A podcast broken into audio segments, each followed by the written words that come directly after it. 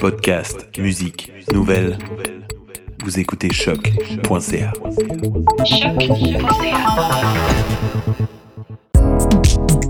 Bonjour à toutes et à tous, bienvenue dans le nouvel épisode de Ta raison ma Brenda sur choc.ca.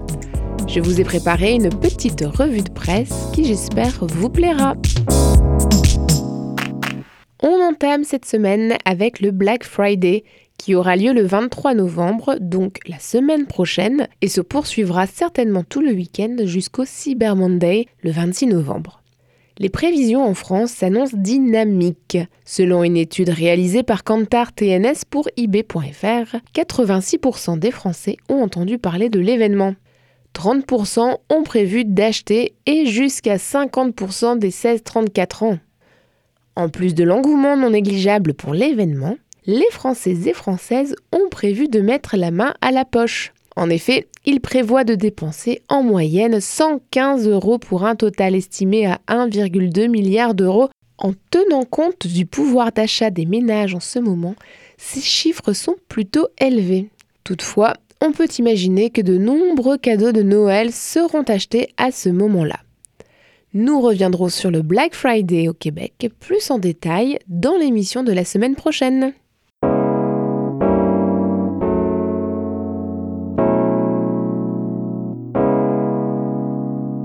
Poursuit avec quelques chiffres. D'ici 2019, les fabricants chinois comptent sur environ 85,5 millions d'utilisateurs de haut-parleurs intelligents dans leur pays. Et pour dynamiser le marché, ces fabricants utilisent l'argument du prix. En effet, Alibaba a réduit le prix de son haut-parleur de 64 dollars US à 15 dollars US lors de sa dernière campagne de promotion. OK Google, mets mon alarme à midi. Votre alarme est réglée. OK Google, ferme la lumière. J'éteins la lumière. Toi, touche pas à mon éléphant. Non, non.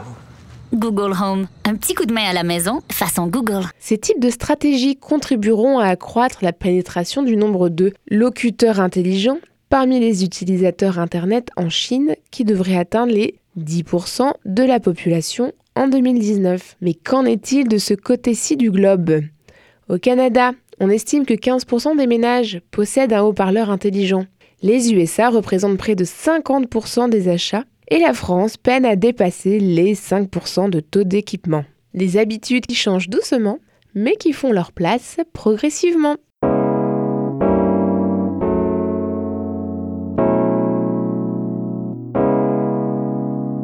On termine cet épisode avec une note plus triste.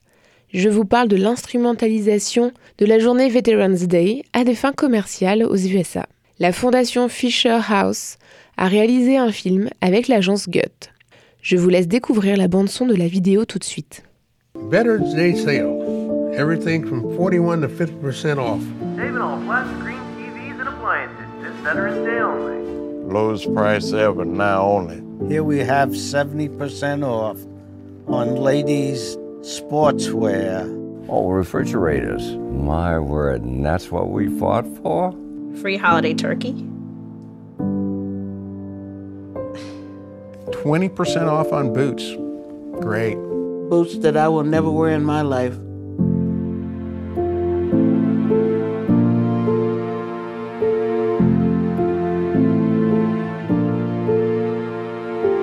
You think that's appropriate to take Veterans Day and turn it into a sale? I never went to a veteran sale in my life. They turned me off. Veterans Day is about three words duty. Utiliser la mémoire des guerres à des fins commerciales, c'est bien une pratique qui ressemble aux habitudes des chers Américains. Alors que le Canada et une partie de l'Europe commémoraient les centièmes anniversaire de la Première Guerre mondiale, on imagine mal ce genre de promotion dans les boîtes aux lettres des populations. Merci à la Fondation Fisher House d'avoir pris l'initiative de dénoncer ces pratiques inappropriées.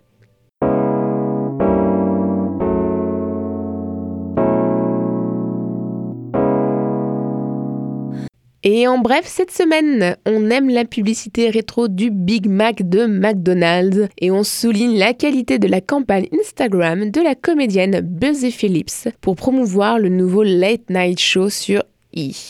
Et voilà, c'est ainsi qu'on termine l'épisode. On se retrouve la semaine prochaine pour Ta raison ma Brenda, l'émission. Je serai en compagnie de mes camarades Marie et nous parlerons du Vendredi fou. Merci de votre fidélité. Salut